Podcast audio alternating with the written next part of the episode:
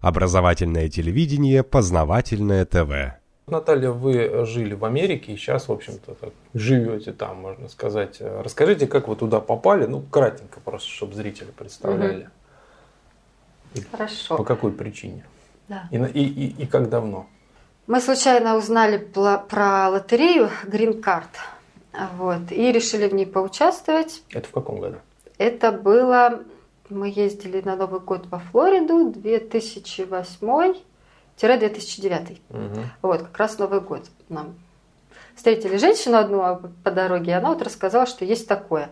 Мы когда приехали из Америки, из гостей, подали документы, есть официальный сайт в интернете, угу. и вот там э, подаешь документы. Э, примерно это было в ноябре 2009. Потом сам розыгрыш происходит весной по интернету пришло письмо в мае, получается, это уже в мае 2010 -го.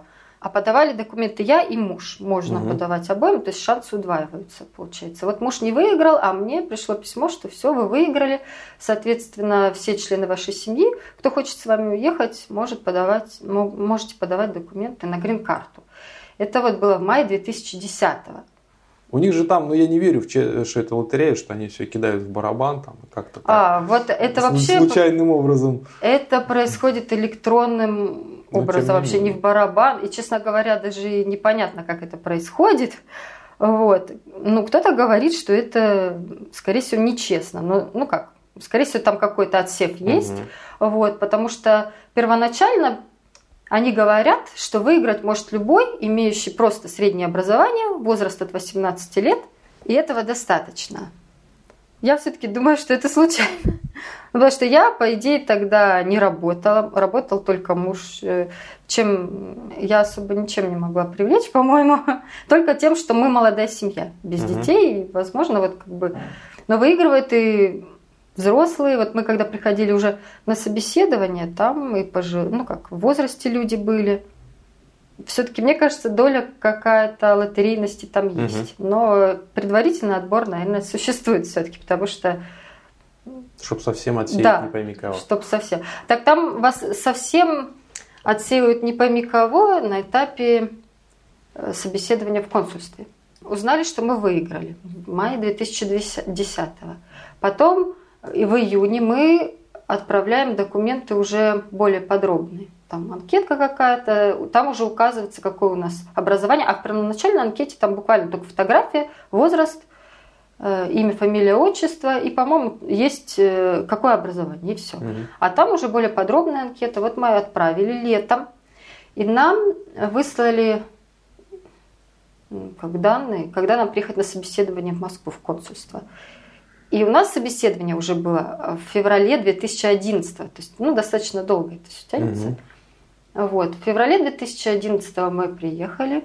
Там уже меня в основном как главного выигрыша как бы опрашивают, что вы будете там делать. Еще, кстати, у них условия есть, чтобы на первый год у вас были деньги. Определенная сумма на семью. Вот допустим, на семью двух человек, по-моему, на то время нужно было иметь то ли 11 тысяч долларов, то ли 13 тысяч долларов, mm-hmm. чтобы не было такого, что ты приехал и сел на шею. И вот на собеседование ты приносишь еще документы, подтверждающие, что у тебя эти деньги есть. Плюс э, на этом этапе ты уже платишь фи, так называемая пошлина вот за эту лотерею. То есть до, э, до этого времени это все было бесплатно документы подавал, все это бесплатно, а в консульстве ты уже платишь за медосмотр и за э, саму лотерею, так сказать. В сумме это примерно тогда выходило где-то тысяча долларов на человека. Да, Немало. да, то есть нужно еще иметь денежки.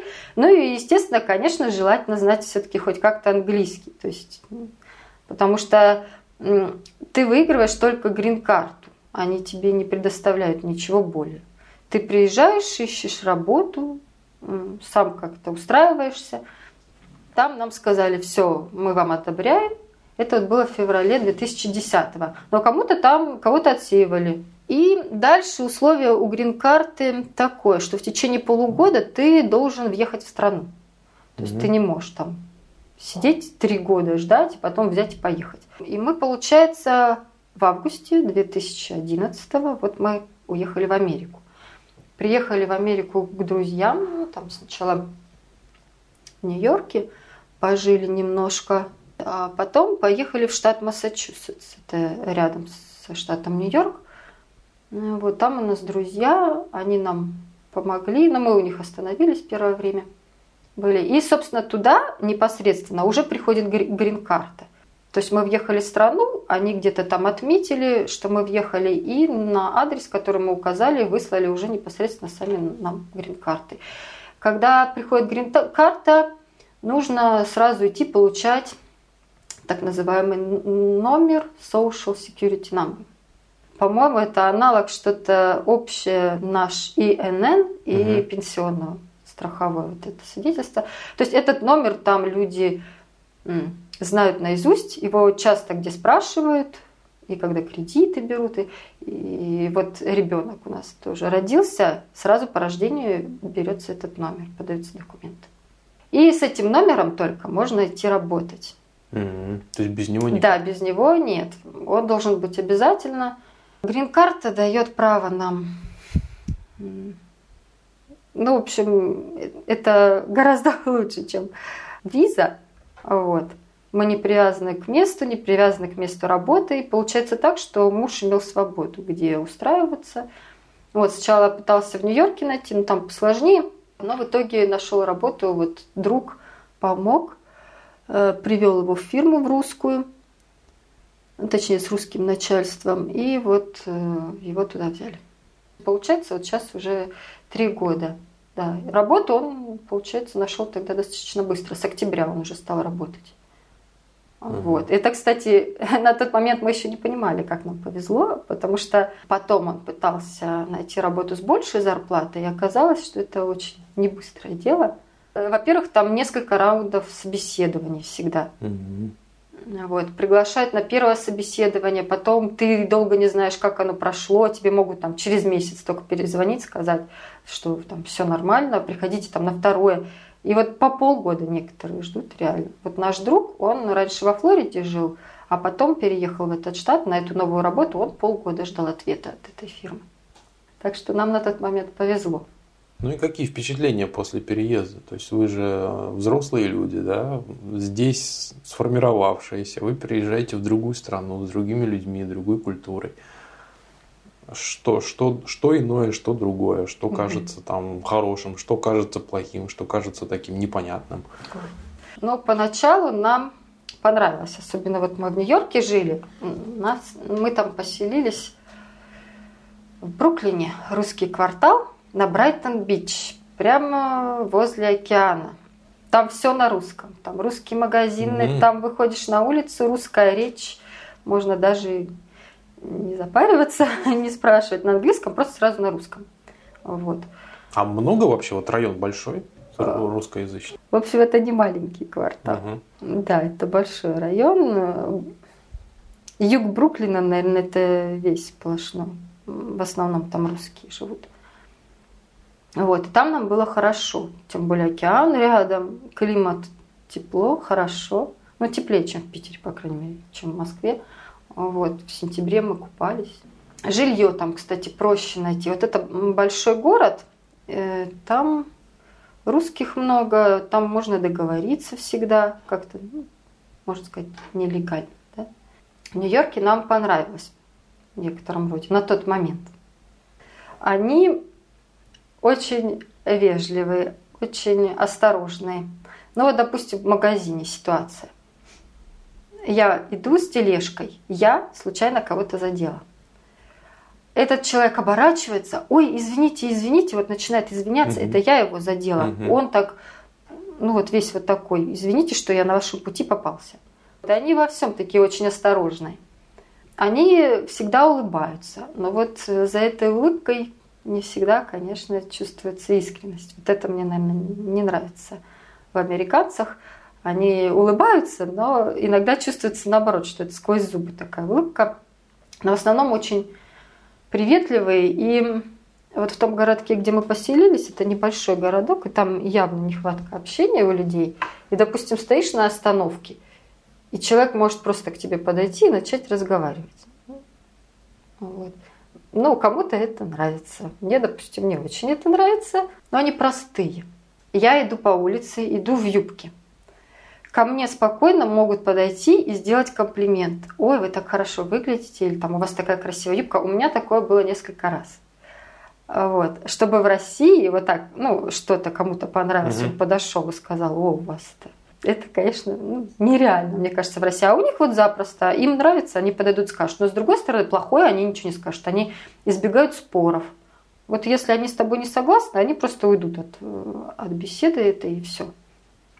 А, а если вы затрагиваете вопросы, которые затрагивают их, ну, там, поторговаться, например, если там такое происходит, еще что-то. Вот это, честно говоря, не знаю, потому что не приходилось. Mm-hmm. Потому что мы живем в городке в таком. Но это пригород Нью-Йорка, да? Нет. Нет? А вот э, где мы сейчас живем, это другой штат. Uh-huh. Это штат Массачусетс, это рядом штат с Нью-Йорком. Ну, в смысле, есть же город Нью-Йорк, uh-huh, есть да. штат Нью-Йорк. Вот рядом со штатом Нью-Йорк, Массачусетс. Там столица Бостон. Uh-huh. А мы живем в городе, который называется Вустер который второй по размеру в штате. Порядка 90 тысяч жителей там. А вот. И час езды от Бостона, порядка 4 часов от Нью-Йорка. Угу. Дело в том, что там даже рынков нету. Вот в Нью-Йорке там и рынки есть, там нормально. Там нам комфортно было жить, потому что как-то можно было что-то найти, напоминающее Россию. Там в Устере нет. Там закупались мы в основном в больших магазинах, типа наших хоккеев. Вот, естественно, там какой-то торговаться. Вот, тем более, что в Устере мы стараемся все-таки больше с русскими общаться. Это, это и к сожалению, потому что язык не двигается. Вот, но и к счастью, наверное, потому что все-таки так нам комфортней. Если бы совсем русских не было, мы бы, наверное, там еще раньше бы сбежали. А язык, да, вот тоже многие говорят, вот попадете в среду и все, и быстро угу. выучите. Вот три года. Ну, вначале я их язык вообще не понимала, хоть, конечно, в школе хорошо его вроде как знала, но когда я туда приехала, я только вот так, извиняюсь, mm конечно, но вот, это, вот так для меня это все звучало. Сейчас но я... американский английский, он другой Ой, совсем. да, какой-то такой. Английский. Вот я, кстати, там гораздо лучше понимаю китайцев, всяких иностранцев. Угу. Вот, они на более правильном английском говорят. А вот, а сами американцы, вот сейчас я спустя три года хотя бы понимаю получше. Вот, но говорю не особо. Это, конечно, практика нужна. То есть не, даже не, не особо, а плохо говорю, тяжело, но как-то понимаю. То есть это нужно постоянно крутиться в среде вот, американской, чтобы двигался английский. А вы как с ними слабо общаетесь? Начнем с того, что вот чем хорош Нью-Йорк, там есть общественный транспорт, э, есть пешеходные дорожки, люди по улицам ходят. А когда вы приехали в Устер, вроде город не такой уж маленький, а у нас вот в каждой деревне есть какая-то пешеходная дорожка, вот, а там э, не на каждом шагу пешеходные дорожки, скажем так, в центре в основном, а там в остальных районах поискать надо. То есть нужно ходить вдоль дороги. Все ездят на машинах. Пеш... Ну, то есть тротуара нету? Нету. Угу. Нету, да. Ну, ну как, не сказать, что совсем нет, но вот в центре есть. Там, угу. где мы первое время жили, снимали апартаменты, там не было. Я помню, беременная была, я до магазина ходила по, по дороге. По, вот, ну, как трасса по ней. Угу. Нормальное такое движение. Вот. Все ездят на машинах, все. Поэтому в семье две машины, три, это нормально. И это не, не шик, вот как русские воспринимают, mm-hmm. да, с жиру бесится, там две машины. Нет, это вот как раз наоборот, э, вынужденная необходимость, потому что, вот смотрите, это второй по размеру город в штате, то есть не такой уж маленький. Но есть какие-то автобусы, это частные автобусы, они ходят строго по расписанию. Раз в полчаса или раз в час. Вот опоздал, стой. Полчаса это минимум. А то и час. Вот где мы сейчас живем, там раз в час он ходит автобус. И, значит, у него маршрут определенный, там, ну, несколько рейсов угу. по городу. В основном все они идут в центр, но из разных краев. И вот когда мы столкнулись с тем, что Приехали, мужу надо ехать на работу, ездить на работу в соседний город. Ну, там очень это распространено. То есть э, устраиваются не прямо вот в этом городе, а везде ездят. А что вам мешало снять там, в городе для работы? А, это городок маленький, и там с жильем посложнее. Там А. не было таких апартмент-комплексов, вот, в котором мы поселились. Э, А в домах это уже деньги не те, да и, и в домах тоже там предложений не было особо. Но на тот момент, по крайней мере, не было, когда мы искали. Без машины в этот соседний город никак не добраться. Мгм. То есть нету никаких рейсов, чтобы там состыковать, как-то пересесть, нету вообще. То есть по, по нашему городу, если они ездят, то в этом маленьком городке их вообще нету. И там большинство в Америке таких э, городков, совсем маленьких, я бы сказала, ну как, по русским меркам это, наверное, как деревня. Это даже гор- городом не назвать. То есть маленький населенный пункт. Так вот, э, в маленьких нету вообще никакой, никакого общественного транспорта. Поэтому ему было не доехать. И нужна машина. Соответственно, если два человека в семье работают, Мгм. Две машины. А если еще ребенок учится, там куда-то ездит, надо уже третью. То есть это необходимость скорее. Вот. И значит, покупка машины. Вот он, мы приехали, а, в октябре ему выходить на работу. У нас были деньги с собой наличные, но на це- ну, мы решили новую машину брать в салоне. Приехали в салон и э, сказали, что у нас большой первоначальный взнос, но нам нужен кредит все равно. Мы где-то больше половины первоначальный взнос у нас Мгм. был. Сказали, вот вы только приехавшие, у вас нету так называемого кредит скор. Вот в Америке информация кредитная есть на каждого человека, кто там живет, пользуется кредитами. И вот эту информацию запрашивают везде. И она вот ну, есть у всех То есть кредитная практически. история. Да, кредитная история. И вот мы пришли в салон, и так как у вас нету никакой кредитной истории, вы вновь прибывшие, соответственно, мы вам можем предложить только 21% годовых кредит.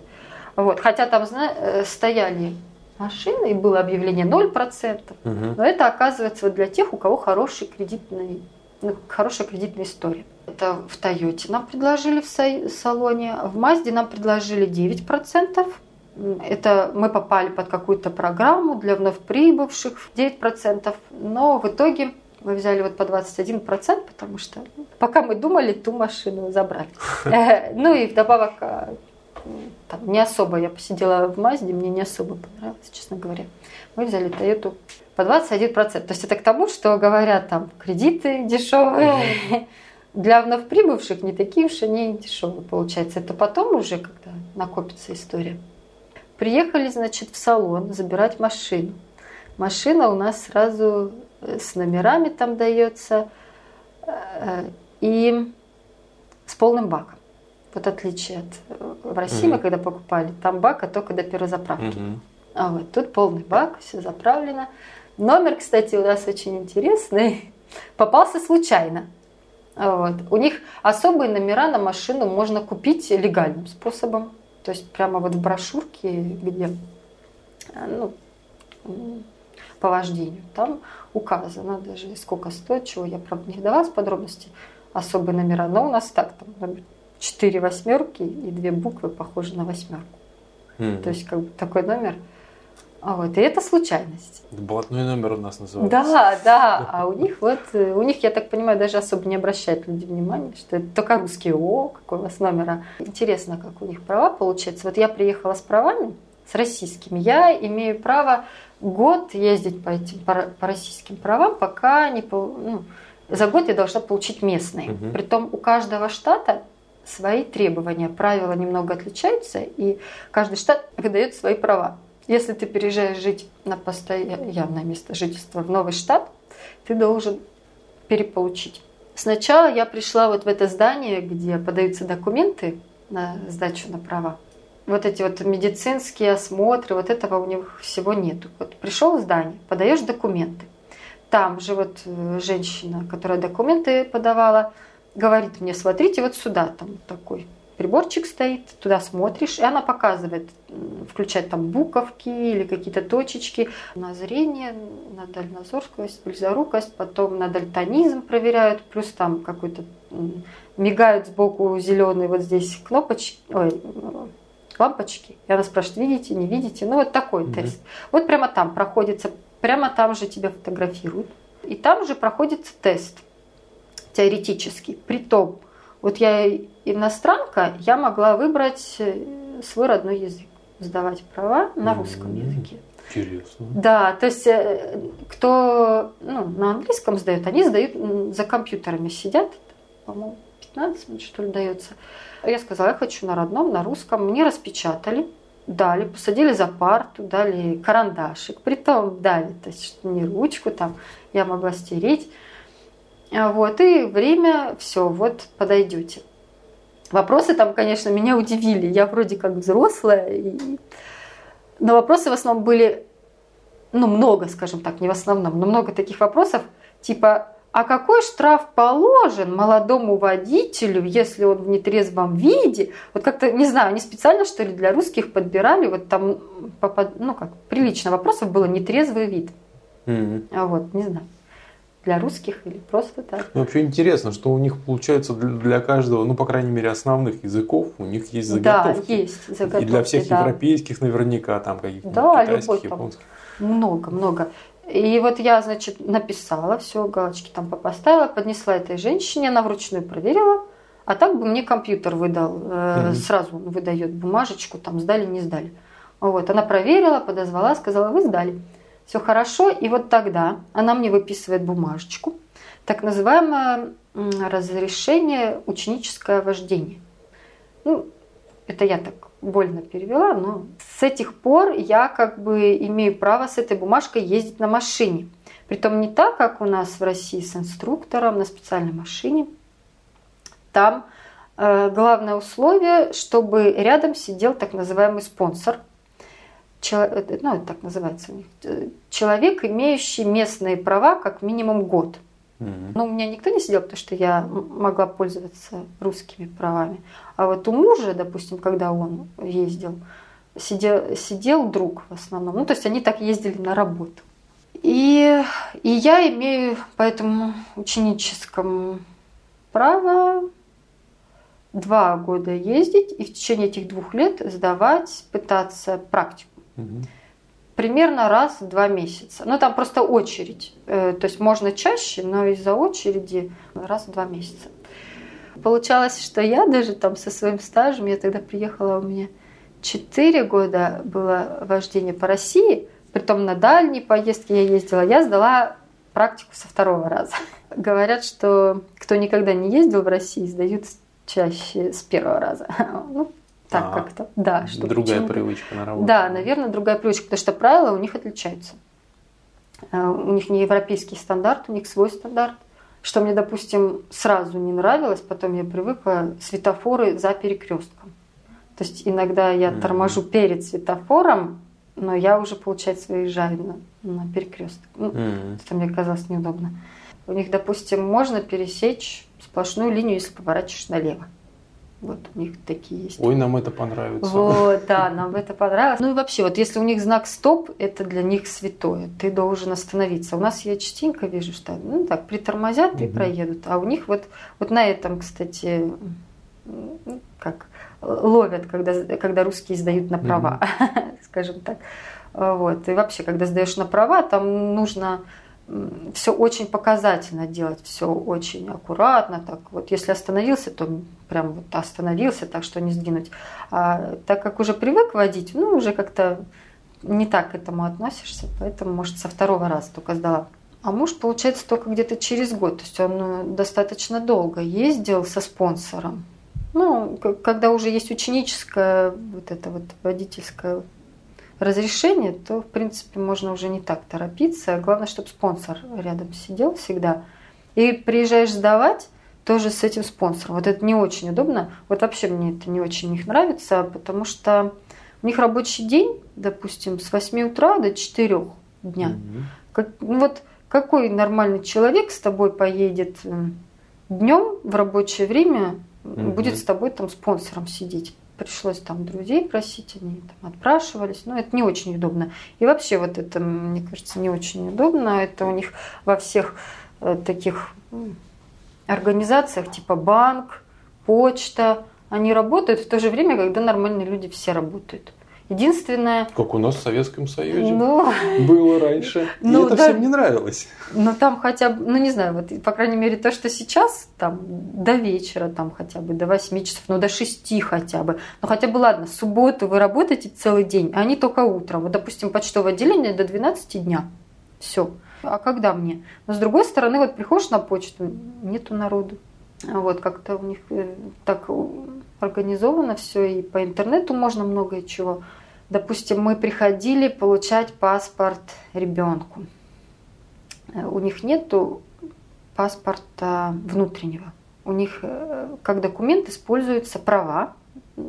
Если у тебя нет прав, ну, в смысле на вождение, угу. да, то ты должен получить так называемую ID-карту.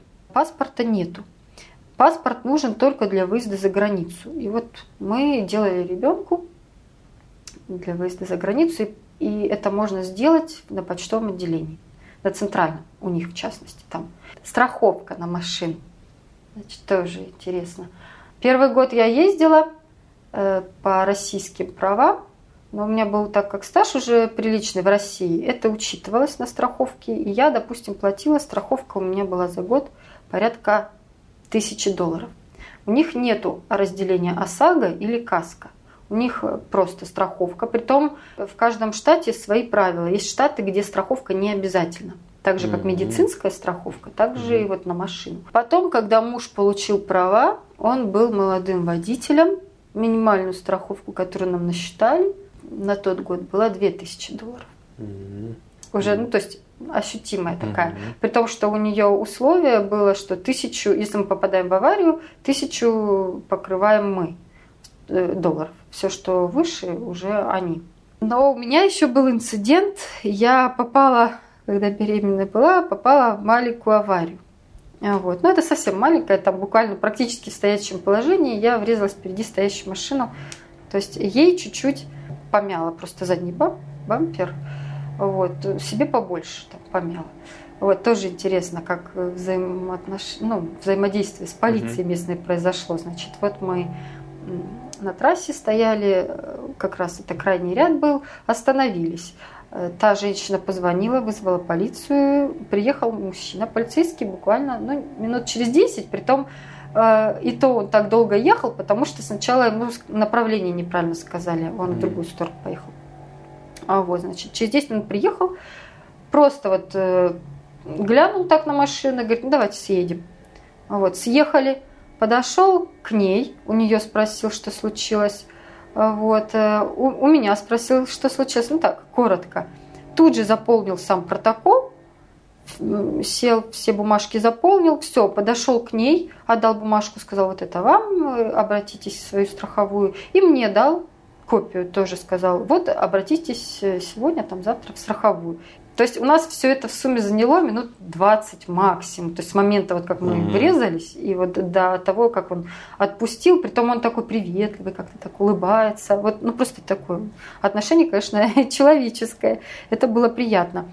Вот. И в тот же день я вечером а, обратилась в страховую.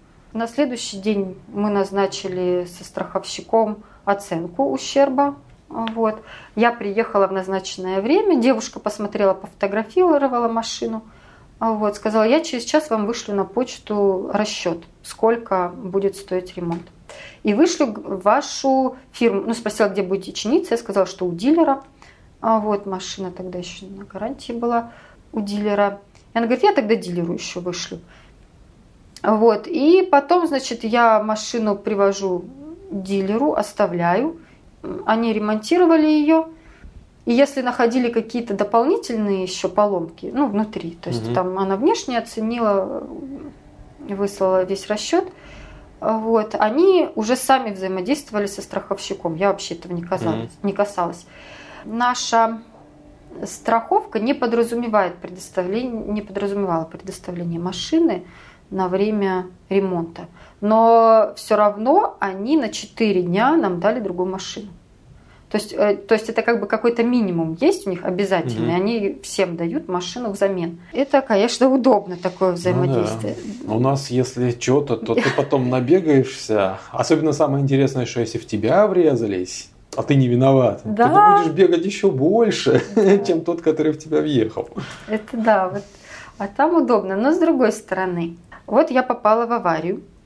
Э, и эта информация сразу записывается, там какие-то рекордсы, у них угу. там записи у полиции, какая-то информация копится.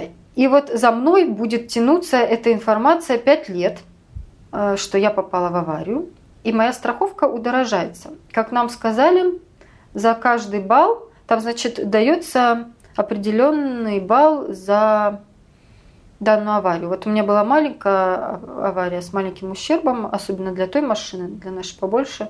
Там мне дали 3 балла. То есть, э, и мне сказали, что это ну, 100 долларов за балл, получается, удорожание страховки. То есть примерно на 300 долларов должна каждый год, 5 лет удорожаться. Э, если ты попадаешь, штрафы тебе выписывают. Угу. Любой. Кроме, наверное, нарушения парковки тоже это все сохраняется, тянется, вот не знаю, 5 лет или 3 года. И это все удорожает страховку. Вот штрафы мы как бы не получали, а вот эта вот а, авария была. И, соответственно, когда нам на третий год уже надо было страховку делать, самую дешевую нам насчитали, вот с учетом того, что муж молодой водитель, с учетом моей аварии, 2 э, 700. Mm-hmm. То есть вот как-то вот так, ну, не идешь. А, и при том там, ну, условия все-таки были не очень такие хорошие. Короче говоря, мы в итоге взяли практически наша ОСАГО, практически. То есть они ничего не будут покрывать, если мы по нашей вине в аварию попадем. Единственное, по-моему, от э, каких от угона дополнительно там есть. 1700 нам обошлось. То есть вот практически наша ОСАГО там стоит 1700 вот для нас сейчас угу. долларов.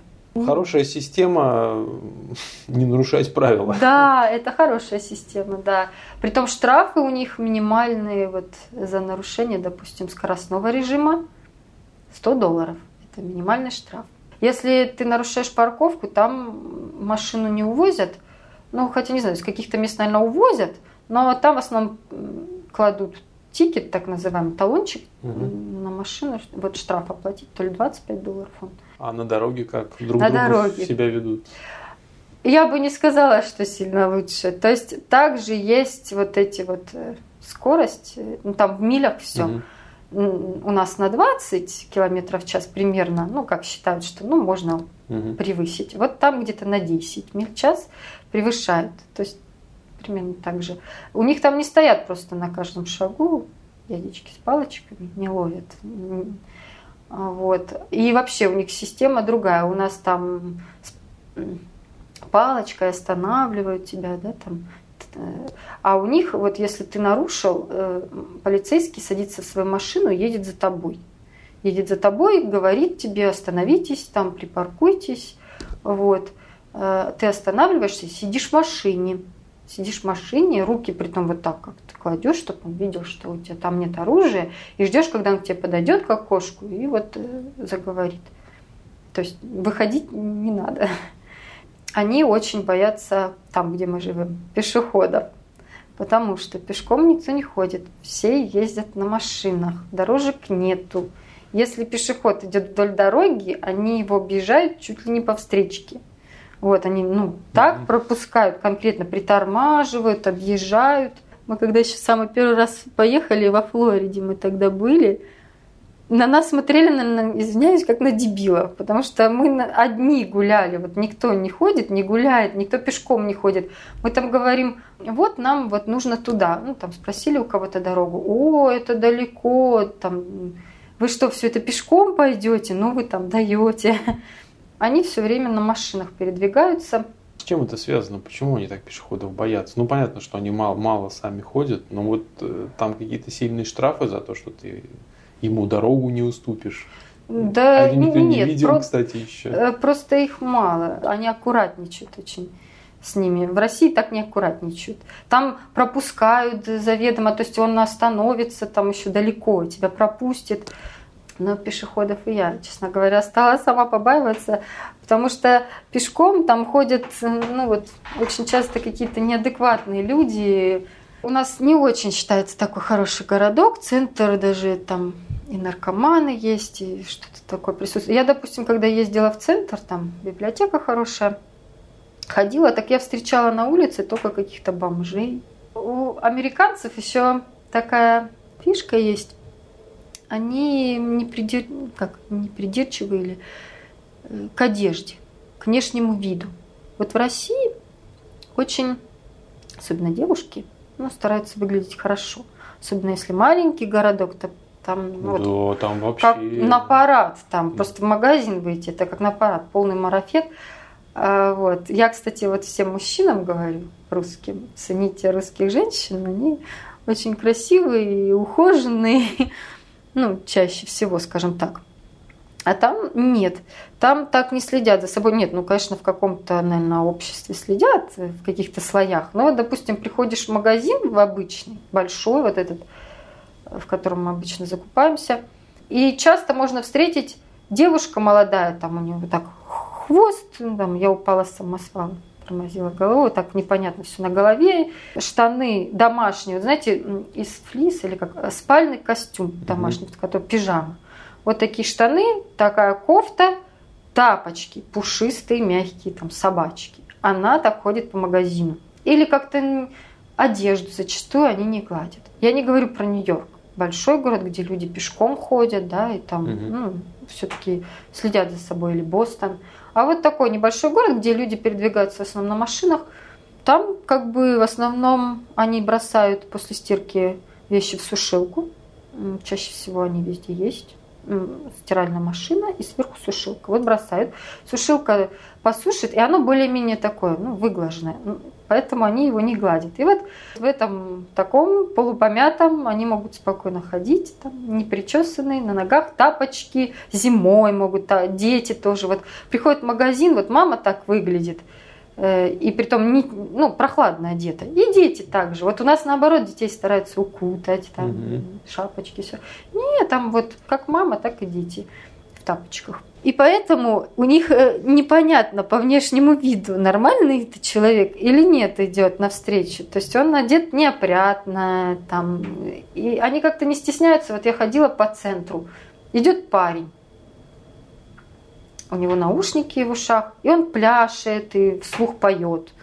Вот как бы, и у них это нормально, ходить вот так вот. И, или там сам с собой разговаривает. Ну и вот и идешь, страшновато. Нормальный, ненормальный, что у него там в голове. Просто у меня был случай. Дали нам машину взамен, то, что я говорила, на 4 дня. И вот мы эту, я эту машину только взяла, мужа отвезла на работу и возвращаюсь домой. Останавливаюсь на светофоре, а у нашей машины автоматическая блокировка двери была. А здесь нужно кнопочку было нажимать. Mm-hmm. Ну, я не знала, ну и вообще как-то об этом не думаешь. Остановись на светофоре, ко мне в машину садится на пассажирское сиденье мужчина. Притом выглядит, ну, весь в татуировках, э, с такими длинными волосами, как-то так, не знаю, ну, преступник, не преступник, но не очень мне понравился, скажем так. Вот. И говорит, о, ну, кричит мне, поехали, поехали, там, меня хотят убить, мне нужно в полицейское отделение срочно, на английском. А я английский не особо знаю, кстати. Ну, вот я ему кричу, там, выйдите из машины, не повезу я вас никуда. А он все, он хватает руль, он пытается рулить, там, за мной там, другие машины стоят, бегают, ну, как бы вроде надо ехать. Ну, думаю, ну ладно, отвезу до полицейского отделения его. Его везу, он все озирается и вроде как говорит, куда ехать, но я вижу, что мы проезжаем полицейское отделение уже. Я говорю, вот полицейское отделение, выходите. Нет, нет, мне надо другое место, меня хотят убить, ты не понимаешь, поехали, поехали.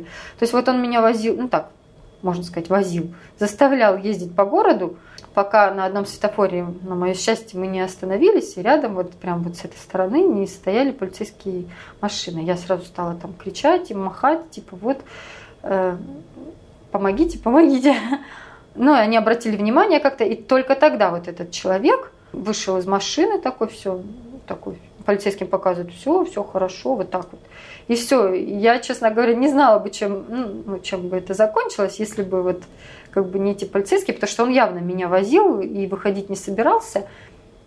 И чего хотел от меня. Вот, я уехала сразу оттуда все. Ну, просто состояние такое было. Вот мне, конечно, мужчины говорят, что надо было восстановиться, полицейским сказать, сдать этого человека. Там, ну, не до этого было, тем более с моим английским. После этого я, во-первых, сразу двери закрываю в машинах и, и побаиваюсь пешеходов, потому что неизвестно, особенно вот в центре. Вот так. В России сроду не боялась. А там ну, там города разнятся по безопасности. Вот наш городок не очень считается хорошим. Вот друзья у нас поселились ближе к Бостону, там получше. И от этого, кстати, зависит страхово, ну, страховка. Стоимость mm-hmm. страховки тоже, да, от того места, где ты живешь. Интересно, как то есть у них есть какое-то подразделение официальное в страховой компании, которое рассчитывает да. хороший район, там хуже. Ну, как-то, да, там, видимо, по каким-то данным, полицейским, как, ну, все это они учитывают. Вот наши друзья переехали из нашего городка в другой, и они сказали, что у них дешевле страховка сразу стала, потому что там более благополучно, такой более спокойный. У них зависит, допустим, налог на дом. Вот дома покупают, платят, ну, вот раз в год на собственность, да, угу. у них этот налог зависит тоже от места, где ты живешь, от городка, от количества там полиции, как-то там сложно он рассчитывается.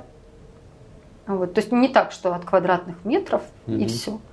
Нет. Вот. Считается, что этот налог идет вот на оплату местных служб каких-то. Так что бывает, что вроде городок маленький, а налог на дом большой. Потому что ну, на малое количество угу. людей э, распределяется зарплата полицейских. А, то есть они получают зарплату, ну, по крайней мере, отчасти не да. с федеральных денег, да, да, да. а с денег а вот, вот именно местных. Да. У них, кстати, есть, да, есть местные налоги. Ну, тоже вот в этом плане штат, каждый штат отличается, у каждого свои условия. Есть вот этот, опять же, штат Нью-Хэмпшир, там нету местного налога. Вот в нашем штате есть местный налог. Допустим, муж платит, кроме федерального налога зарплаты, который сложно рассчитывается, зависит от количества иждивенцев. Вот. Допустим, если это одинокий мужчина, вот друг есть у нас, да, он бессемейный, без детей, без жены, у него налог э, порядка там 30 с чем-то процентов, вот этот федеральный. Угу.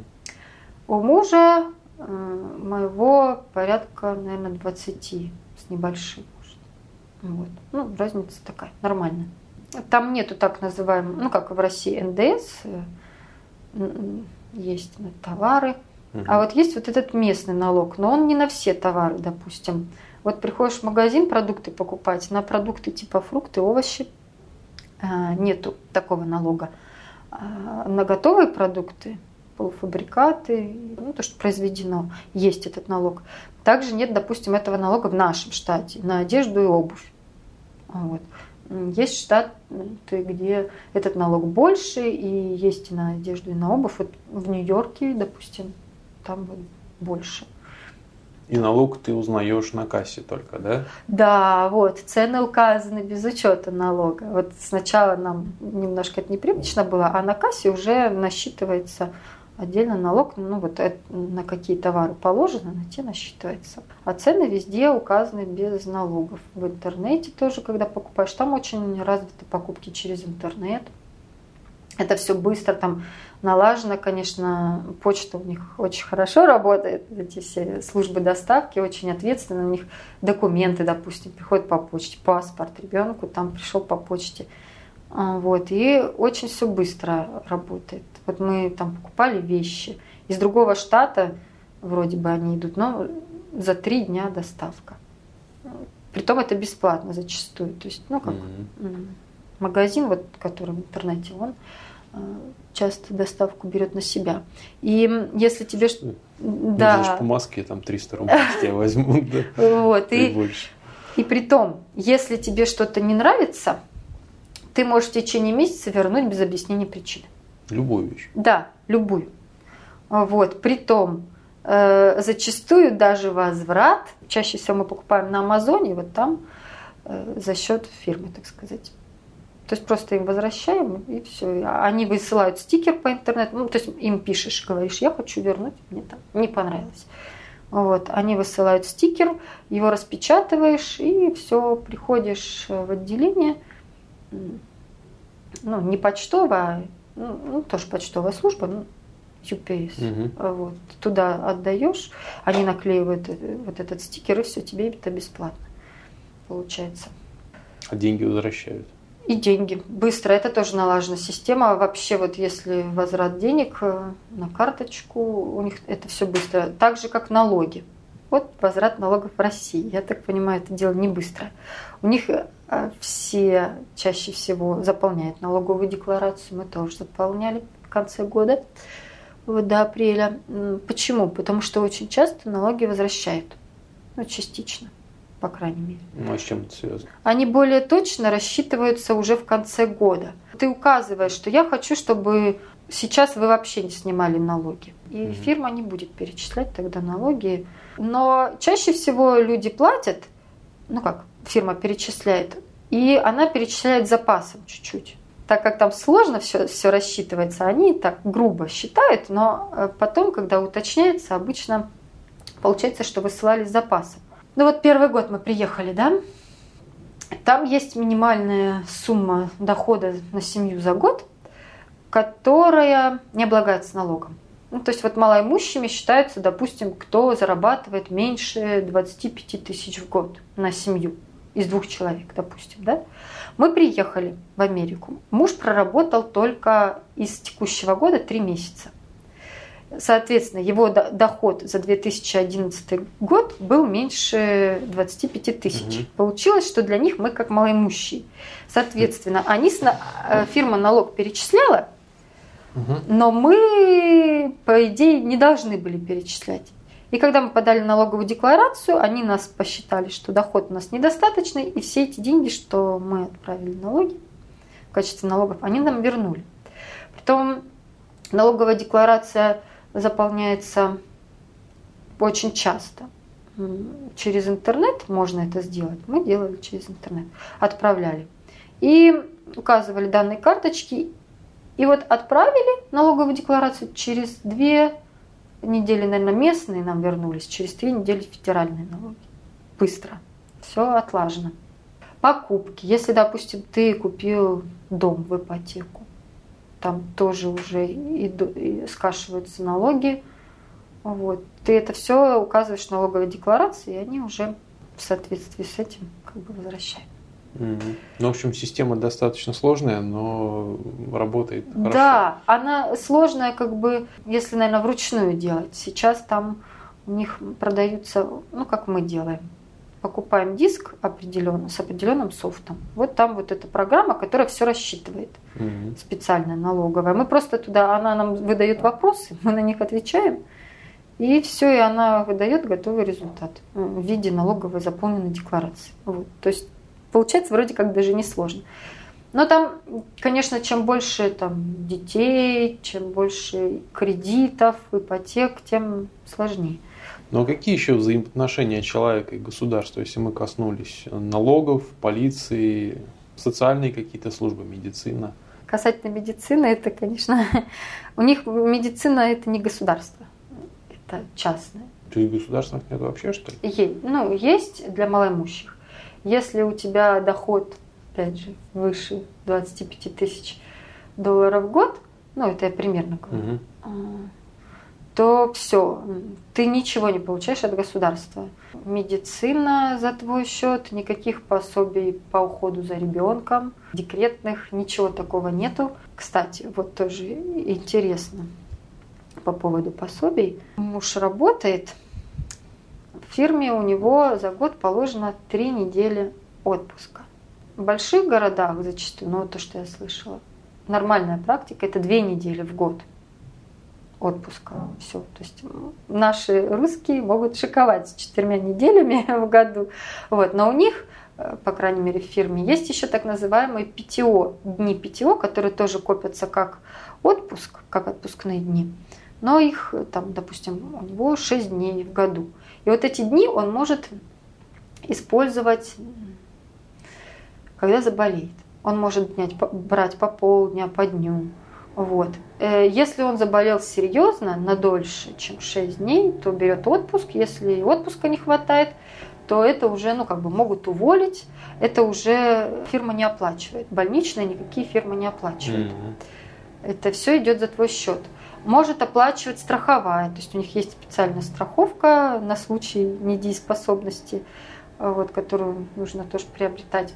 Вот если женщина забеременела, нету никаких декретных, Э, уходит в основном уже перед самыми родами, рожают, и где-то через ну, месяца два, когда ребенку обычно выходит на работу. То есть дается, в частности в этой фирме, три месяца на все про все, на роды и, так сказать, воспитание ребенка.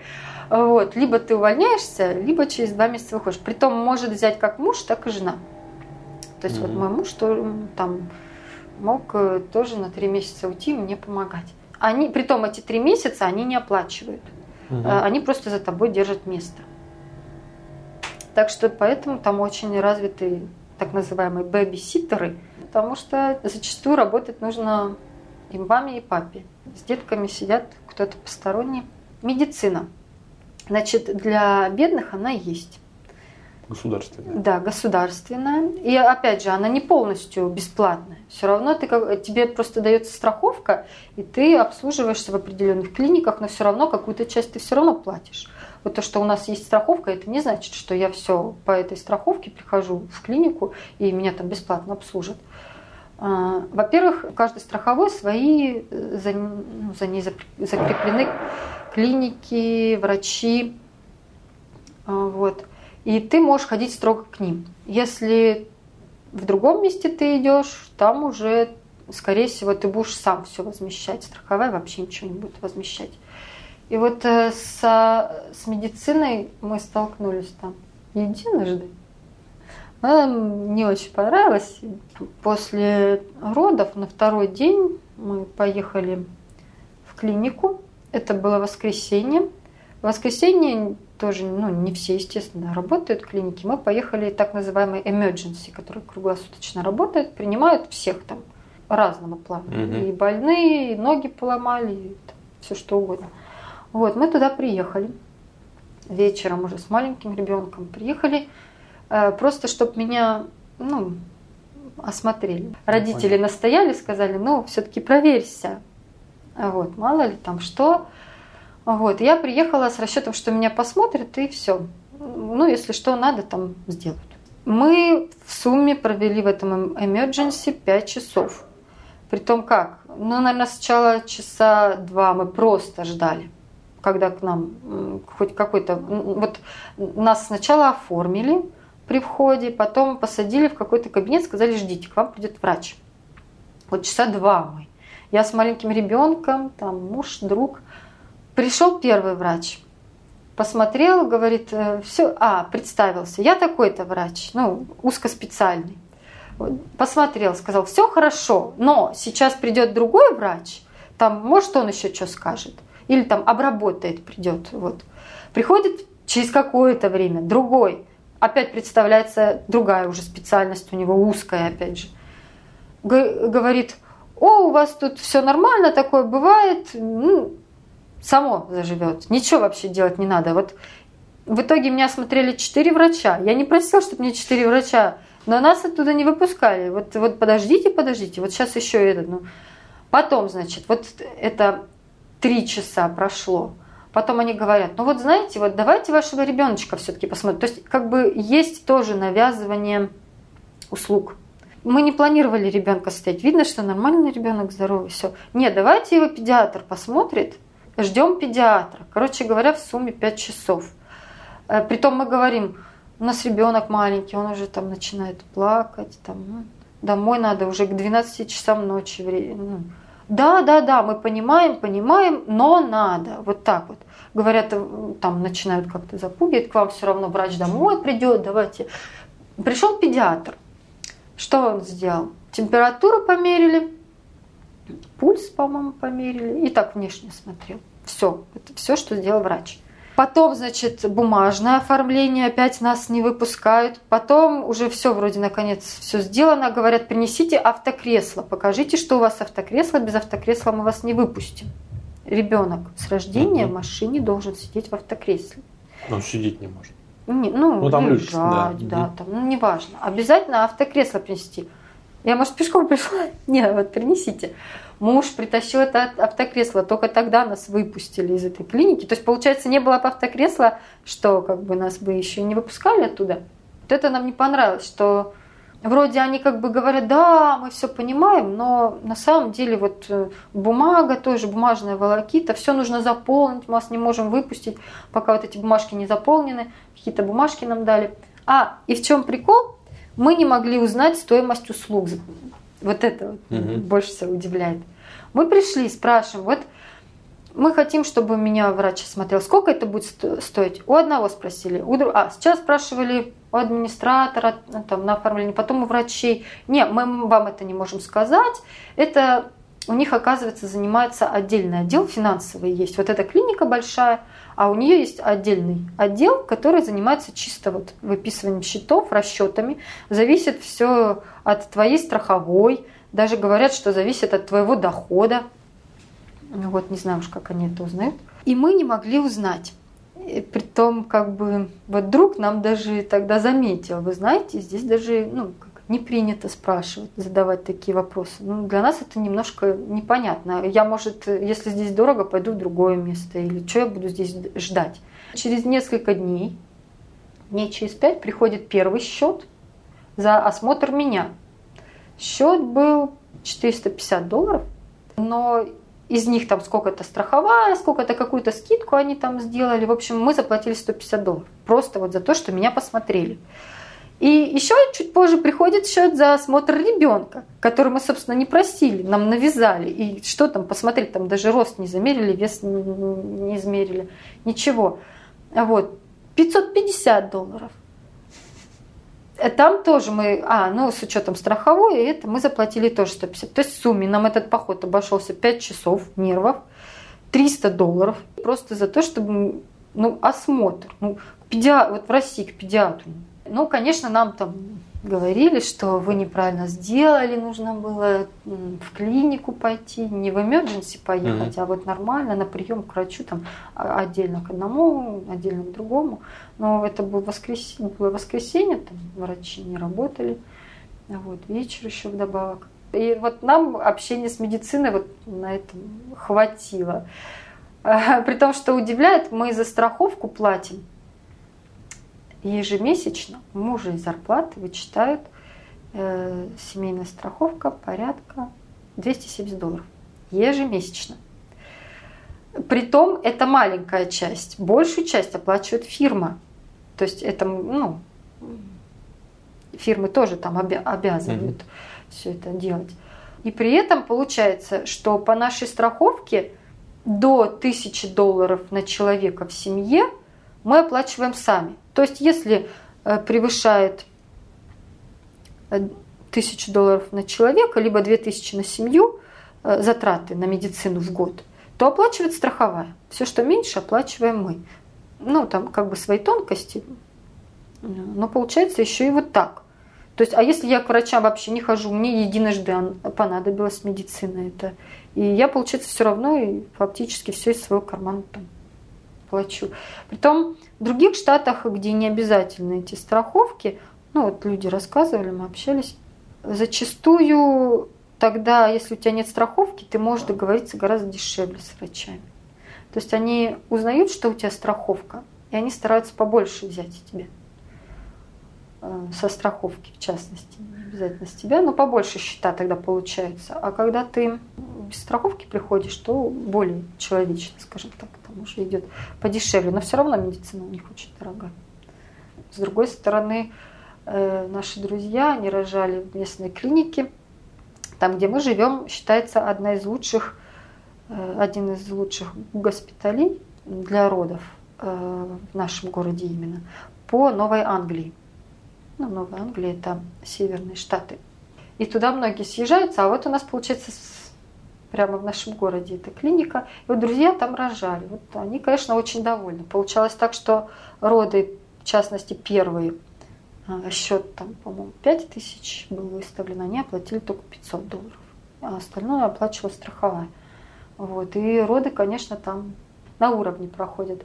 Допустим, э, в клинику вот они приехали, им дается номер свой, им это значит э, муж с женой. У них принято, чтобы муж присутствовал на родах. Они даже немножко как бы с непониманием относятся, если ты говоришь, а, ну, если муж говорит, я не хочу там. Ну, они говорят, ну как же, это ваш первый ребенок, как вы ну, можете не присутствовать при этом? Так что вот мужья очень часто там присутствуют при родах, и их селят так, ну, в номер с душем, с туалетом, все там есть интернет, телевизор. Вот они там сидели, пока схватки были, смотрели фильм какой-то. Когда сами роды непосредственно уже идут, там предоставляется выбор. Э, в кабинете, ну не в кабинете, в палате, где роды, э, есть, ну как они рассказывали, бассейн, есть специальное кресло для там, родов стоя или ну, есть обычное кресло, то есть можно выбрать положение. Ребенка не уносят сразу после родов, э, он всегда с мамой. Притом, как ребенок родится, ему сразу такую бирочку вешают, которую снимают только когда ты уходишь. И раньше с этой бирочкой никто не может вынести ребенка из клиники. Срабатывает сигнализация, все двери закрываются. Даже мама, если захочет выйти, там не, не может, пока не снимут э, вот эту вот бирочку. Держат у них в клинике только два дня. Если все в порядке, отпускают потом. И вот все это время папа может жить спокойно с э, остальных пускают по разрешению. То есть даже маму, то есть если роженица согласна, чтобы к ней пустили маму там ее, то тогда пустят. А так вот привилегия только для мужа дается такая. Так что вот родами они, конечно, там довольны, все на уровне хорошем. Ну, это, это хорошо, но с другой стороны, я так понимаю, что это опять-таки зависит и от клиники, и от штата. Да, и от То есть в другом месте может быть иначе. Да, это вот клиника хорошая, как в других клиниках, вот, не знаю. Законодательно возможны домашние роды. Я только у нас, а и у нас они тоже возможны. Да. У нас они не запрещены. У нас они не запрещены, но помогать в родах нельзя. То есть акушерки, так сказать, домашние вне закона. Да, да. У них э, акушерки у них три вида э, мест, так сказать, где можно родить. Вот это госпиталь, угу. там ну, больничный, ну вот, ну, правда, обычно. хорошие, да, вот то, что я писала, да. Угу. Потом есть так называемые, ну, родильные центры, вот, это сказать, там э, ближе уже к домашним условиям и отношение такое. Там уже не такие врачи, как в госпитале, а так более узкоспециальные какие-то в общем, другие врачи и другой подход, ближе к домашнему. Угу. Третий вариант – это вот совсем дома ты можешь вызвать так называемую даулу, которая практически не имеет, я так понимаю, медицинского образования, у нее есть только вот какое-то специальное угу. касательно родов. Эти даулы, они в некоторых штатах вне закона, то есть в некоторых штатах запрещены домашние роды. Угу. В нашем штате нам повезло, там разрешены. И можно было вызвать и даулу на дом. А в некоторых штатах нет, только в клинике или в родильном центре родить можно. Когда ты выходишь там из клиники, тебе сразу, вот два дня ты там проводишь, сразу выдают свидетельство о рождении. Если рожаешь дома с даулой, это э, делает даула. Она заполняет документ, угу. документы определенные и подает их.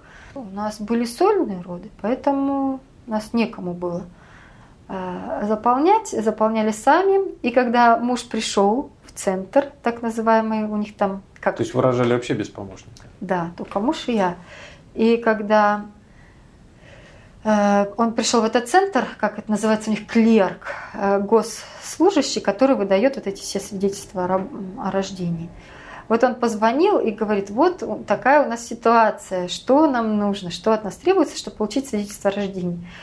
Мы, наверное, недели три ждали от них ответа, потому что вот этот дядечка, который там работал, он сказал, знаете, а в моей практике за 30 лет такое впервые чтобы люди сами... То есть обычно рожают с даулой. Мы когда приходили social security нам бы делать, нам сказали, сегодня какой-то день много домашних с домашним mm-hmm. родом приходят. Но все, конечно, приходят вот с какими-то помощниками, которые и оформляли документы. А вот так, чтобы вдвоем, это, конечно, вот за 30 лет впервые. И он звонил в Бостон, там, узнавал специально, что же нам нужно. И вот нам сказали, там, кстати, немного нужно. Анкетку я заполняла, свидетельство о браке, по-моему, какие-то там минимальный набор документов. Муж приехал, э, показал это все клерку этому, и он тут же выписал свидетельство о рождении. Я всем, кто в США жил, я такой вопрос задаю. Вот Михаил Задорнов это запустил и продолжает толкать, да, что они тупые. Это действительно так? Или это частично не так? Или это вообще не так? Или Но... в, чем, в чем разница между на, нами и ими? Во-первых, сами американцы говорят, русские умные. Они как бы с уважением относятся, хорошо отзываются. Вот там Сережа, муж Сережа, разговаривал с местным полицейским. И он когда узнал, что русский Сережа, он говорит, да, русские умные, вот у меня там э, сын или там дочка пошли в русскую школу. Ну, в Америке. Он, да, в Америке. Там э, в нашем городе есть русская школа, одна математическая, по-моему. Так он говорит, вот он вроде как бы в обычной школе учился очень хорошо, а там пришел, ну вообще не тянет. А вот, и вообще, говорит, я сколько с русскими общался, умный. И мы как бы это слышали ну, частенько мы слышали, когда вот они с уважением относятся. Нету, кстати, никакой там, что они нас не любят. Вообще никогда мы такого не встречали. Они хорошо ко всем относятся. Там очень много мигрантов. Поэтому они как-то уважительно ко всем. И при том интересно, если ты, допустим, а, а, на кассе начинают с тобой кассир разговаривать, и спрашивают, а откуда вы? Ты говоришь, откуда? Они сразу начинают искать, а вот у меня там бабушка была из России. Вот как-то они стараются найти э, родственников. Ну, по поводу тупые. Был у нас инцидент такой, что э, в конце октября, по-моему, 31 октября, э, снегопад был. Притом в России это э, преподносится, ой, там катаклизм случился, ну, в, русских новостях значит, э, преподносят. В Америке там такое, все, все встало, все плохо, там люди без света, угу. без всего. А зачастую, как бы мама мне звонит, говорит, Наташа, вот там сказали, все у вас плохо, все у вас страшно, ураган, тайфун, а, все в таком роде. Вот, я говорю, да не, мам, все нормально, все хорошо. Ну, то есть часто русские СМИ тоже, конечно, приукрашивают. Но вот тогда действительно такое случилось, что за ночь выпал снег. Э, выпало очень много снега, а деревья еще стояли в листве. И вот э, это, в общем, деревья стали тяжелые, много где они повалились под тяжестью снега. И утром мы, когда вышли, такие сугробы были высокие, и тогда линии электропередач много где порвались. Не было электричества. Примерно на неделю не было электричества. Так вот, из нашего апартмент-комплекса практически все ну, очень много людей поуезжали, к друзьям, знакомым, другие, в гостиницы. Почему? Потому что э, отопление на электричестве. Много где, кстати, там зачастую либо газом отапливается, либо электричеством, либо нефтью. Вот там, где мы жили, отопление было электрическое. И тогда было как раз холодно. Но был газ, газовая плита. А вот. И ну, русские топили, ну не топили, сгрелись газом, включают плиту и все, нормально. Когда муж там на работе сказал, ой, а мы там никуда не уезжали, у нас э, э, ну, газом греемся. У него спросили, да, а вы знаете, как включить ну, газовую плиту без электричества? У них просто кнопочка такая, а, на электричестве ага. работает. И вот они только так умеют зажигать. У них нет, кстати, вот эта проблема была, у них не найти спичек. У них сигареты продаются, и вот там, где сигареты, там зачастую дают спички такие вот тоненькие какие-то, бумажные. Вот. Ну, я как бы не особо с сигаретами общаюсь, поэтому не знаю, как там. Но вот спички я там нигде не могла найти. А, везла из России. И вот мы спичками зажигали. И вот они, они вот так вот серьезно, так, а вы знаете, как зажечь? То есть вот они не знают для них, и поэтому многие поуезжали. Они... Ну, зажигалки там есть. Вот, кстати, и зажигалки тоже не особо. Дело в том, что у них сигареты продаются в отдельных магазинах, э, либо в отдельных отделах в магазине. И, и зажигалки тоже, видимо, там. То есть я не, в магазине я когда искала зажигалку, я не нашла. Вот обычно какую-то такую. Может, там вот где сигареты продаются, может, они есть. Вот это нас удивило. То есть как можно настолько то есть не додуматься просто поджечь газ чем-нибудь, ну, да, зажигалкой. Вот, да, как и э, взять и уехать просто куда-то проще поселиться, чем вот дома там погреться газом. Насчет еще умности. Ну, вот когда я, я там недолго проработала, одно время скучно было дома сидеть, устроилась в ту же фирму, где муж работал, но устроилась там такой ручной труд. Собирала маленькие коробочки там, для лазеров. Ну, в общем, э, ручной труд, аккуратный. Нужно работать прибором, э, который, ну как, такой прибор специальный, он подключен к компьютеру, там какие-то датчики какие-то. И вот когда я пришла на работу, но это не показатель, конечно, американцев, но там вот ну, китайцы, всякие южноамериканцы. Я там проработала три месяца. И вот руководство там русское. И они сказали, что русских там как бы ну, ценят за сообразительность. И когда я работала, вот эти вот э, девушки там зачастую сидят на рабочих местах, вот они могли там два года, три года сидеть, и они гораздо меньше умели, чем я по истечении трех месяцев. То есть вот у меня какой-то интерес, да, эм, я до всего пыталась ну, докопаться, как работает, чего. Ну, в общем, в итоге за три месяца я гораздо больше умела, чем те, кто по нескольку лет. Они сидят, и, и вот мне начальница сказала моя, что они даже не пытаются понять. Вот им сказали, вот подойдет, э, если у вас такая проблема возникает, позовите вот главную. Она вам исправит. Приходит главная, подкрутит, исправит. Там исправить легко. Я как бы поняла, в чем дело, и сама это все подкручивала, и все. Никого не звала. А они нет, они вот сидят, позовут там. У них даже нет желания. Как бы. Но не знаю, это американцы, не американцы, это Американцы в том числе. Америка вообще сплошные, сплошные мигранты. Так вот именно. Да, поэтому можно сказать американцы. Они по много лет там живут, работают уже. Вот. Поэтому русских вообще, я так поняла, русских любят за сообразительность. Mm. Ну такая фирма изначально русская, да? Ну, как сказать, э, организовали ее русские. Но русские, которые живут там. То есть mm. они уже давно там. Э, и в основном поэтому на начальственных местах там тоже русские, ну в частности вот в том городке, где мы. Хотела еще сказать, что вот, допустим, приехали мы мигранты, и у них от государства есть такие программы, английский выучить мы можем. Можно пойти на курсы, при том это бесплатно. Ну, ну как, если посерьезнее курсы при университете там были, там можно, ну, и за деньги есть, но в целом можно и бесплатно. И вот я тогда обошла несколько разных э, курсов, собеседы, ну как, собес там собеседование проводили, чтобы уровень определить, и ставят потом так называемую очередь. Когда подходит очередь, звонят и говорят, вот очередь освободилась, вы можете начать ходить на курсы угу. такие. И они бесплатно от государства. И вот одно время я там чуть больше года ходила, два раза в неделю, занятия. Но это тоже как-то вот странно организовано. Если подразумевается, что люди там все рабочие, почему э, занятия там, допустим, с 4 часов дня? Ну, делайте с 6 хотя бы. А вот с четырех муж поэтому не смог ходить, ходила только я. Вот там тоже как бы преподаватели выделяли, скажем так, э, на фоне других русские как-то поумнее казались, ну, по крайней мере, казались так. А еще говорят, что американцы как-то очень мало читают.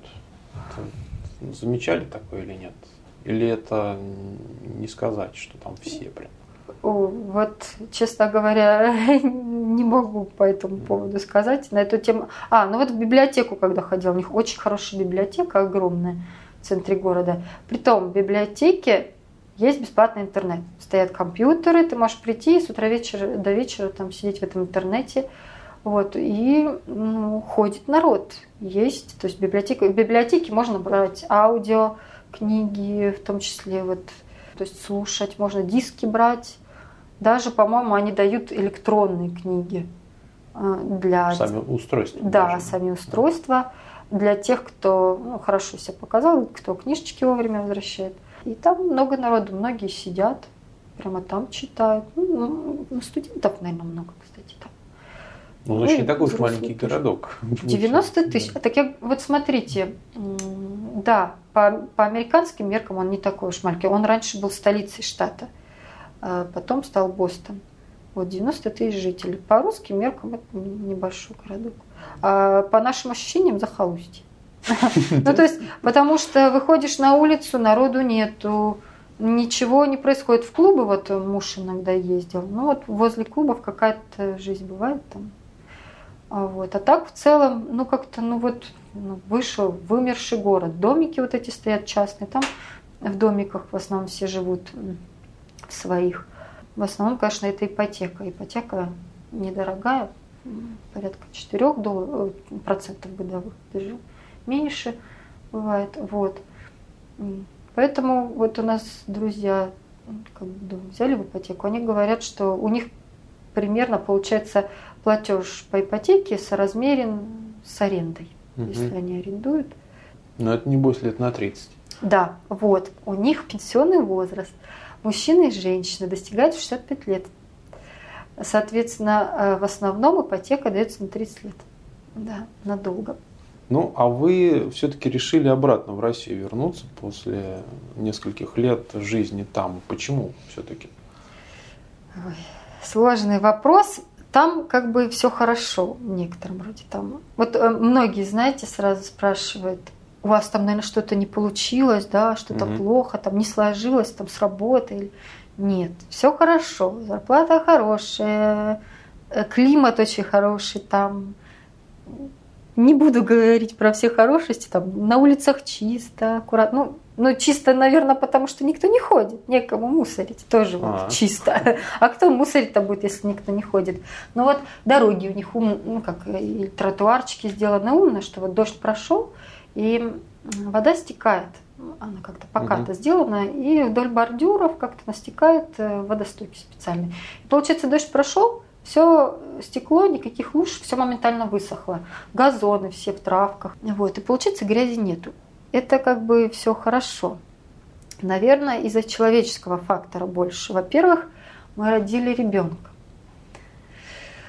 А, Ну вот, допустим, я выхожу с ребенком гулять. Э, Там, где мы живем, сплошные частные домики, земля частная. Гуляю в основном, получается, по дорогам, потому что тротуаров нету. М. А Не- как же какие-то детские площадки? Вот, вот это самое, что такое. Нет у нас рядом никакой детской площадки. Есть детские площадки в парках, до которых нужно ехать на машине. Ага. То есть это нужна вторая машина. Просто А, с ребенком погулять. Да, Ну. просто с ребенком погулять. Либо, опять же, вот в нашем городе есть какой-то общественный транспорт, либо им добираться, который ходит строго по расписанию, но до парка там с пересадками тоже ну, не Мгм. очень как бы хочется. Поэтому негде с ребенком гулять. Если это частный дом, они могут себе сделать что-то возле дома. Ну, там я видела какие-то организовывают площадочки. А так вот, приезжаешь в парк, в парке, соответственно, на этой площадке народу тьма. То есть, ну, как бы где там играть, ребенку не очень удобно. В России, конечно, совсем по-другому. На каждом шагу. Там парков много, да, зеленые такие. Парках, кстати, у них хорошо оборудовано, там все есть такие лавочки, есть барбекюшницы, и там по выходным, допустим, народ приезжает, прямо там готовит мясо там, ну и вот за этими столами кушает, все как бы обустроено хорошо. Вот, но не наездишься, в общем, с ребенком. И при том это характерно не только для нашего так называемого маленького города, да, в Нью-Йорк. Мы приехали, думали, там получше, а там та же самая ситуация. Дома вот понаставленные рядом все, Мгм. либо это высотки вот эти в центре, либо частные дома, которые вот друг к другу стоят, и все. Никаких площадочек, ничего. Опять же, только в парк надо, либо, по-моему, возле э, школ есть площадочки. Но с другой стороны, вот недалеко от нас есть площадка баскетбольная. Там кто хочет, приходит, играет. Вот, ну, часто там юнош молодые играют. Ну, то есть для детей вроде нету, но вот для постарше есть какие-то поля там для их этого бейсбола. И, наверное, то, что родственники все здесь, друзья здесь, э, там, ну как вот год ребенок прожил в одиночестве, только мама да папа. А, вот. Можно, конечно, выезжать, общаться с кем-то. Там есть вот наши друзья, они ходили в клуб, мамский клуб так называемый, где собираются вот такие мамочки, общаются там пару раз в неделю. А этот мамский клуб, там какой-то взнос платится, то есть ну, за денежку. Но это опять же надо ездить. Так вот, э, выхожу я во двор, я не вижу даже, чтобы дети там играли какие-то вот постарше. Как будто они целый день дома сидят, или я не знаю, где они проводят время. У нас выходишь во двор, куча народу всегда. Вот, там такого нету. И, наверное, этого не хватает, социализации какой-то вот общения. Ну и, конечно, родственники, друзья. То есть там, получается, изолированный, э, ребенку не с кем общаться. Ну, нет, ну, конечно, можно найти, если там задаться целью, что мы хотим остаться, да, вот. Но, наверное, мы выбрали для себя, э, что нам, нам здесь лучше, по ощущениям. Там мы как в гостях все-таки. Все равно менталитет у них другой, у людей. Зачастую не получается какого-то глубокого общения. Ну вот, э, допустим, муж собирается там частенько с русскими, а они собираются компанией и общаются. Общаются, обсуждают, что мужчины очень часто, политику. У них споры там горячие такие, нормальное общение. С американцами такого общения нет. Вот они не спорят особо. Вот такие все лояльные, такие все либеральные. Вот. То есть они даже между собой это не обсуждают как-то? Ну, как-то да, особо не наблюдала. Не очень нам там нравятся, наверное, продукты. У них э, не такая вкусная еда. Uh-huh. Нету такого разнообразия салатов, хлеб не такой вообще. То есть хлеб у них, допустим, месяцами может храниться. А, ну, то есть, ну вот реально месяц может ну, тогда это не хлеб. И, это а странное. вот я не знаю, они что-то туда добавляют, он даже мягкий будет, как-то непонятно. Мы, мы мимо такого хлеба вообще проходили, мимо. А, вот. Ну, там, где пекут еще, можно какой-то купить, угу. но все равно черного хлеба у них нет, а мы, наоборот, как бы черный больше любили. Хотела купить обычный рис, просто рис, без добавок, не обогащенный ничем. А, вот. Обязательно он обогащен каким-нибудь Э, витамином, там, кальцием, витамином, витаминами какими-то, э, жел, а, железом. Вот. То есть обычный рис я находила только в каких-то специализированных местах, там, где органик, там, где и то не в каждом магазине. А вот обычный рис берешь, который все покупают, обязательно чем-то обогащен. Список, целый список. Также вот детская еда всякая – вроде бы коробка просто с овсянкой, да, а там куча всего добавок всяких. Угу. А мне нужно просто овсянка, мне не нужно вот это все. Молоко. Молоко в нашем штате, по-моему, даже нельзя парное продавать. Угу. Вот. Все пастеризованное продается. В магазинах покупается такими большими галлонами, у них там по галлонам все. Вот. И а, а, как минимум добавлен витамин D и кальций в молоко ну вот обязательно оно обогащено. То есть найти чистое молоко, это вот только на ферму, скорее всего, надо ехать. Ферма у них есть. При ферме можно купить. У них есть фермы фруктовые, овощные. Вот мы ездим там на такую ферму, яблоки, персики. Вот, приезжаешь, либо на входе платишь, либо когда выходишь по весу, взвешивают, оплачиваешь. Ну, в зависимости от того, что собираешь. Яблоки там, допустим, дают пакет Ну, то есть платишь на входе, да, покупаешь большой пакет, э, который стоит 30 долларов. Ты вот с этим пакетом заходишь и полностью его заполняешь. Рассчитано, что там, допустим, столько-то фунтов. Но зачастую там, конечно, нагружают так, что побольше получается, а платишь как бы фиксированную стоимость mm-hmm. за этот пакет. То есть платишь, допустим, за 10 фунтов, на самом деле набрал 14 фунтов, ты туда утрамбовал. Вот. Притом на ферме вот яблоки, персики, ты можешь еще прям там кушать, наедаться сколько хочешь. На ферму много ездят людей, особенно русских там много, я заметила. Вот. Но по цене примерно как в магазине купить. Но там ты приезжаешь, сам набираешь. Вот это развито, вот это хорошо, это там нравится. Вот. Но то, что в магазинах, э, вот, не очень, что все обогащено. Тоже такая, такой интересный факт. Они не знают, что такое хурма. Мы покупали э, хурму, и частенько, ну как, приходили на кассу, очень часто нас спрашивали, а что это такое? Один на раз про... Да, на кассе. Притом неважно, допустим, сидит пожилая кассирша, казалось бы, всю жизнь прожила, как не знать, что такое хурма? Я, говорит, никогда такое не пробовала, не ела, что это такое? Э, одна девушка пробила помидоры, что хурма – это помидоры. А вот. Потом мы вот последний год заметили, что они рядом, там, где лежит хурма, хурма продается поштучно. Вот не так, как у нас килограмм, да. Рядом с хурмой лежит бумажечка, где написано, что это такое, как это полезно и хорошо. И тоже интересная вещь, вот я говорила а, в течение месяца, можно вернуть э, товар. У нас было такое и с продуктами. И при том а, они очень верят на слово. Их в школе так воспитывают, начиная со школы, чтобы они верили на слово. И вот, допустим, муж купил в органическом магазине авокадо. Принес домой, несколько авокадо оказались плохих. Ну, их же только поймешь, mm-hmm. когда разрежешь, да, там плохие. Ну ладно, все, выбросили. Чека ничего нету. И вот он в следующий раз приехал в этот магазин, э, закупился, и тут на кассе просто говорит, знаете, вот я в прошлый раз, ну просто так, в прошлый раз взял у вас авокадо, да, вот плохие были. Она говорит, да, а, ну хорошо, сколько вы, авокадо, сколько вы кинули авокадо? Ну вот столько. Пожалуйста, пойдите, возьмите себе вот столько авокадо сейчас. То есть ни чеков, ничего. Вот поверили на слово. И муж так несколько раз ну, как бы делал. Ну, то есть не врал, ничего, угу. реально вот то, что выбросил, потом вот они верят, и не надо никаких чеков. Дачные участки, да, вот казалось бы, у каждого свой дом. Угу. И, и при доме, по крайней мере, там, где мы живем, есть какой-то участок.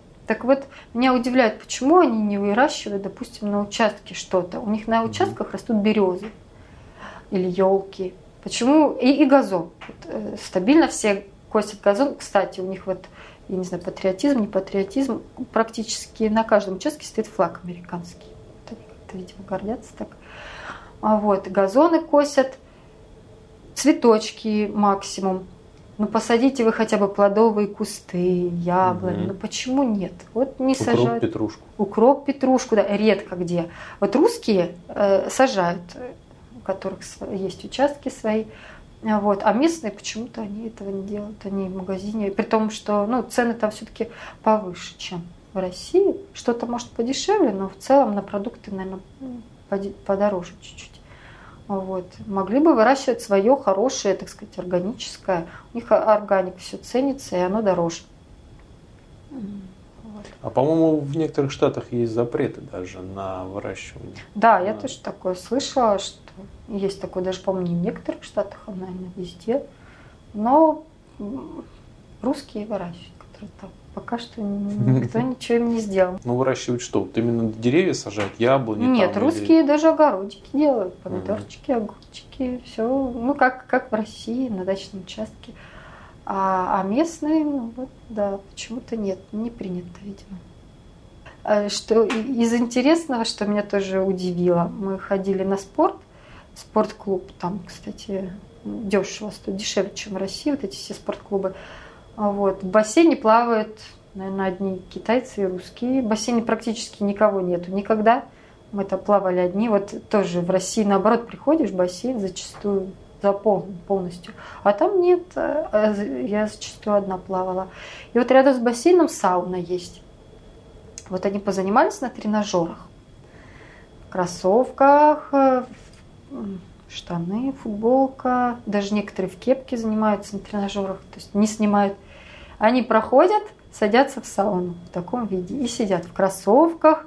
Я, я вообще этого не понимала, как в сауне полностью. Притом еще э, наушники в ушах и вот телефон вот так вот. Ну, я не знаю, как он нормально с телефоном-то потом работает, не работает. Но вот так вот сидят в наушниках, в одежде.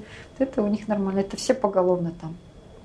Ну, не знаю, наверное, только я там сидела в купальнике после бассейна. Тоже вот отличие такое.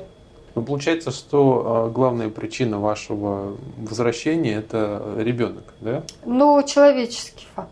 Да, да ребенок и общение. Ребенок, общение, да, там нам не хватает. Здесь у нас много друзей, много родственников. Здесь ребенок за несколько месяцев, проведенных здесь, сразу социализировался. Привезли моего диковатого немножко оттуда, конечно. Там, вот где мы живем, нету так называемых детских садиков в полном понимании российском вот, чтобы туда ребенка на целый день отдал, да, он там общался с другими mm-hmm. детками.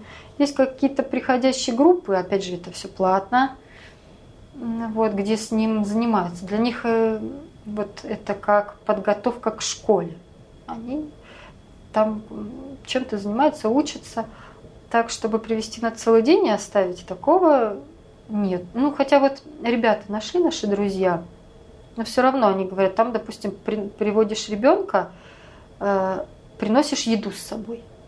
То есть ребенку на два дня, ой, на два раза покушать обед и ужин там, или как, а, ну, не ужин, полдник или что. То есть еду каждый приносит свою, да.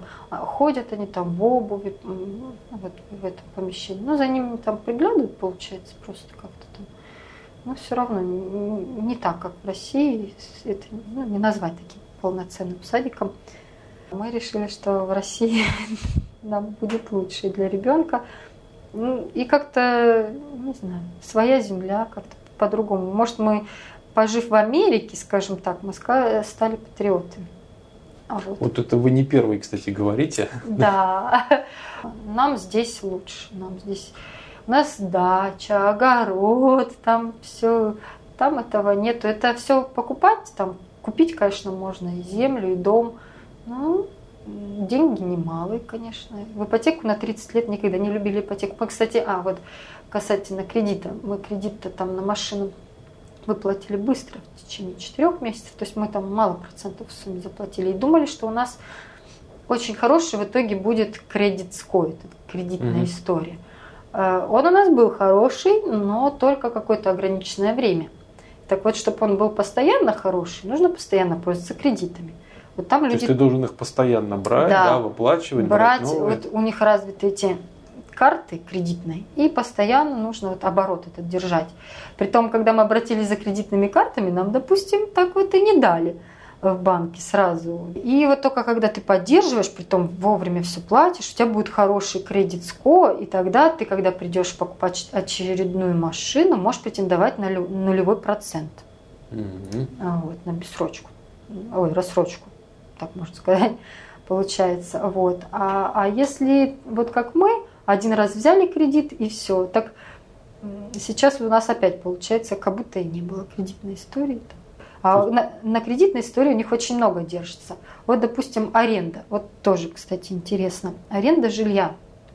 Когда мы пришли, ну, в Нью-Йорке, понятно, я говорила, что там можно договориться с русскими там как-то, а вот здесь все официально ты должен предоставить бумаги с работы. Вот муж тогда еще не работал, он должен был предоставить письмо с работы, что его берут на такую зарплату.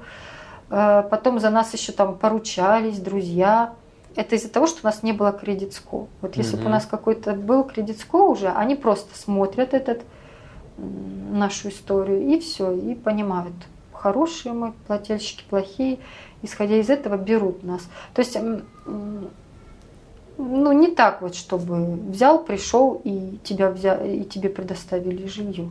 Нет, нужно все-таки какие-то... Даже за деньги, да? Да, притом сдали. мы когда приехали, мы говорили, мы можем оплатить там сразу несколько месяцев вперед. А, даже ну, так? На, ну, у нас деньги с собой были, как бы мы с деньгами поехали. Вот, нет, все равно нам нужно какое-то подтверждение, что и дальше там Э, и там условие такое было, по-моему, заключается договор на год. И вот если мы съезжаем раньше, мы покрываем, вот прожили 10 месяцев и съехали. Последние два месяца мы им все равно оплачиваем, потому что договор на год. Угу. То есть вот э, та, такая еще фишка есть. Но это вот а, апартмент комплексы, там очень много. Это очень развито. То есть, ну как дома такие стоят однотипные, и вот там люди снимают жилье. Если, допустим, с ребенком ты, то ты не можешь снять, если у тебя двое детей, ты уже не можешь снять, в нашем понимании, это двухкомнатная квартира. Но у них названия идут одна а, бедрумная, две бедрумные, ну то есть у них по спальне считается. Да. Вот, ты не, если у тебя двое детей, уже не можешь э, жить просто в двухкомнатной квартире. Надо обязательно больше. То есть тебе просто ее не сдадут? Да, ну вот нужно больше брать. А если больше, шанаж дороже? Да. А если я не хочу дороже платить? Ну, вот не знаю как. И денег вот реально нету, мало ли что. Тогда обращайтесь вот в государство за помощью, да, там карточки будете получать. Кстати, да, э, государственная помощь, но это то, что я слышала, мы не получали, вот всяким малоимущим. Она не деньгами дается, даются карточки, там по этим карточкам в продуктовых магазинах покупаете продукты, там, допустим, на жилье выдаются какие-то сертификаты, которыми ты оплачиваешь жилье. И опять же, не полностью, да, частично. Частично все равно семья малоимущая платит, а частично вот государство вот этой какой-то бумажечкой. А, вот. То есть нету такого, что тебе перечислили определенную сумму на счет, и ты ее тратишь как хочешь. Угу. Нет. Там я слышала такое, что даже вплоть до того, что продукты определенные, карточки есть на определенные продукты, допустим, там молочных. На, вот если я, допустим, не ем молочные продукты, а ем другие, я не могу по этой карточке э, взять фрукты. Вот мне надо молочные угу. продукты брать. Ну, не, ну отчасти понятно, почему ты сделал. Потому что пришел, набрал водки, условно говоря, да, на всю, на всю карточку да. и ушел. Но... Водка, кстати. Спиртное у них продается либо отдельным отдел в магазине, ну так же как сигареты, либо вообще отдельное здание. И э, один раз я покупала спиртное, на кассе требует ID, какой-то документ. Вот угу. у меня взяли права, и с моих прав э, данные забили в систему кассир. То есть вот так вот, по-моему, с 21 года у них там алкоголь mm только можно брать и по документам, данные заносятся. Так. Ладно, хорошо, в общем, вы так интересно все рассказали. Вот. Спокойно, обстоятельно. Я думаю, что для наших зрителей это будет тоже вот очередная серия из того, из того рассказа, как живет Америка, которая больше открывает. Каждый человек же по-разному рассказывает. Вот с вашей стороны тоже определенное такое вот видение Соединенных Штатов. Там, что там хорошо, что там плохо.